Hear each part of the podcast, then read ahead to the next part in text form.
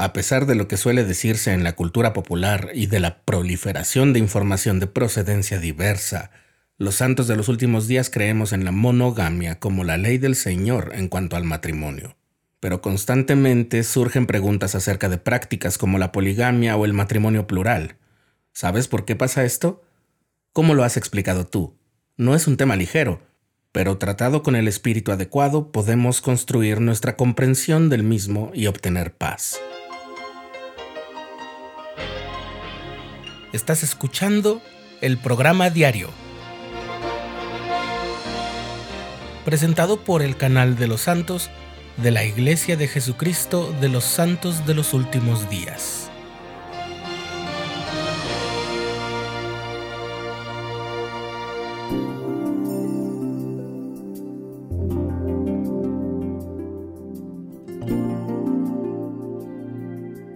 Cualquiera que conozca algo de la historia de la Iglesia de Jesucristo de los Santos de los Últimos Días sabe que esa historia convive muy de cerca con al menos tres conceptos peculiares. El llamado de profetas modernos, el mote de mormones por el libro de Mormón y el matrimonio plural. Y no, no eres el único que al enterarse se ha preguntado, ¿en serio? ¿Eso pasó? ¿Cómo es posible? ¿Por qué? Si te sirve, déjame platicarte que el mismísimo profeta José Smith se había hecho esa pregunta al leer el Antiguo Testamento, y más aún cuando estaba trabajando en su traducción. ¿Por qué justificó Dios a Abraham, Isaac, Jacob y otros que tuvieron muchas esposas y concubinas? Era claro que la época, la educación y la cultura en la que vivía José Smith rechazaban ideas como el matrimonio plural, y él mismo lo rechazaba a nivel personal. Pero más aún, ni siquiera José en su momento histórico había sido el primero en cuestionarse el matrimonio plural del Antiguo Testamento. Era todo un tema de reflexión en la cultura occidental y había teorías. Estaba, por ejemplo, Agustín de Hipona, que vivió entre los siglos IV y V y pensaba que el matrimonio plural era un sacramento que simbolizaba el día en que las iglesias de toda nación se someterían a Cristo. Una lectura muy poética del asunto, ¿no? Unos mil años más tarde, Martín Lutero le daba un enfoque algo más pragmático. Según él, Abraham era un hombre casto cuyo matrimonio con Agar dio cumplimiento a las promesas que Dios le hizo al patriarca. Lutero incluso le recomendó al rey inglés Enrique VIII que para no caer en condenación entrara en matrimonio plural en lugar de divorciarse de Catalina de Aragón. Pero también había otra teoría, contraria, estaban los que opinaban, como Juan Calvino, contemporáneo de Lutero, que los patriarcas del Antiguo Testamento se habían descarriado al practicar el matrimonio plural. Calvino sostenía que el orden matrimonial que instituyó Dios con Adán y Eva era monógamo y que el matrimonio plural pervertía el orden de la creación. Y esta fue una de las ideas más difundidas y acogidas entre los colonizadores y los subsecuentes habitantes de los Estados Unidos.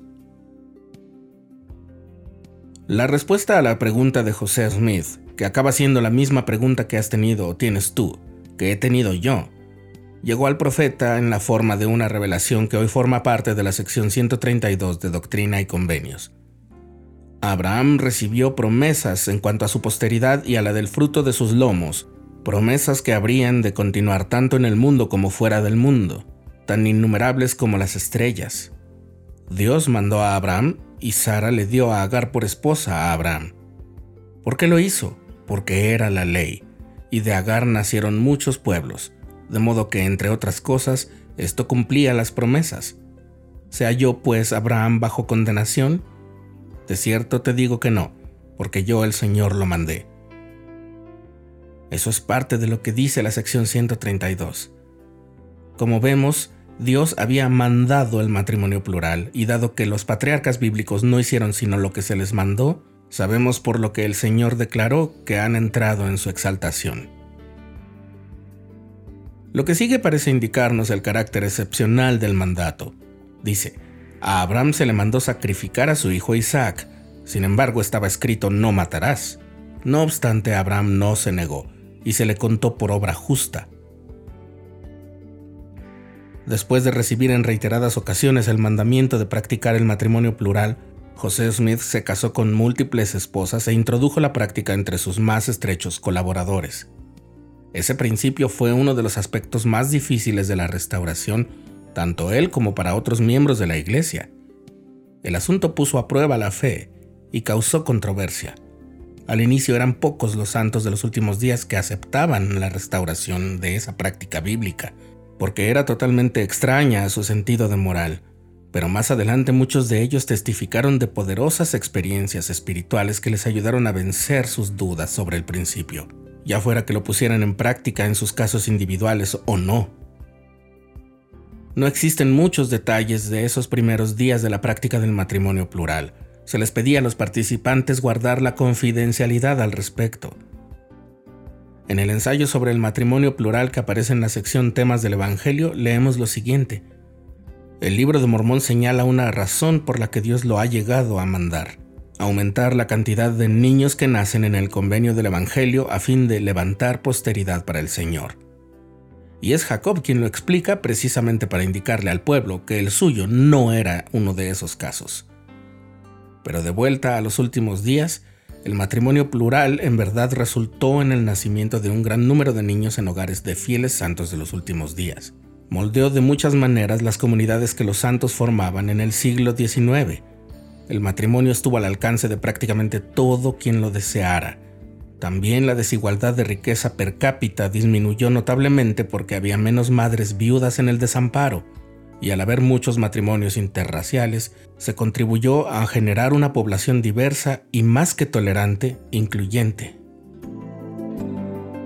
A partir de 1862, el gobierno de los Estados Unidos decretó leyes contra el matrimonio plural.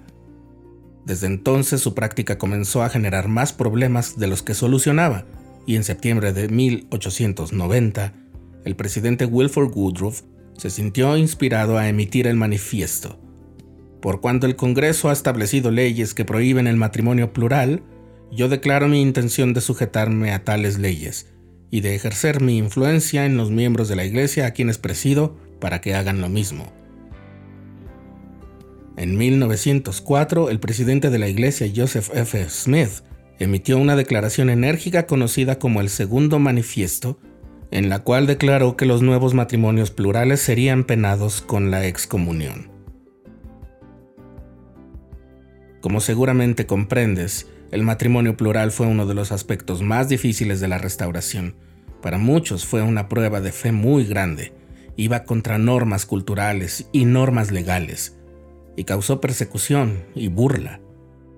Aún así, fue un mandamiento cuyo cumplimiento benefició a la Iglesia de maneras innumerables. Por el linaje de esos santos del siglo XIX, han nacido muchos santos de los últimos días que han sido fieles a sus convenios del Evangelio como padres y madres que viven en rectitud, discípulos fieles de Jesucristo, devotos miembros, líderes y misioneros de la Iglesia, buenos ciudadanos e incluso destacados funcionarios públicos. Los santos de los últimos días de la era moderna honran y respetan a esos fieles pioneros que dieron tanto por su fe, su familia y comunidad.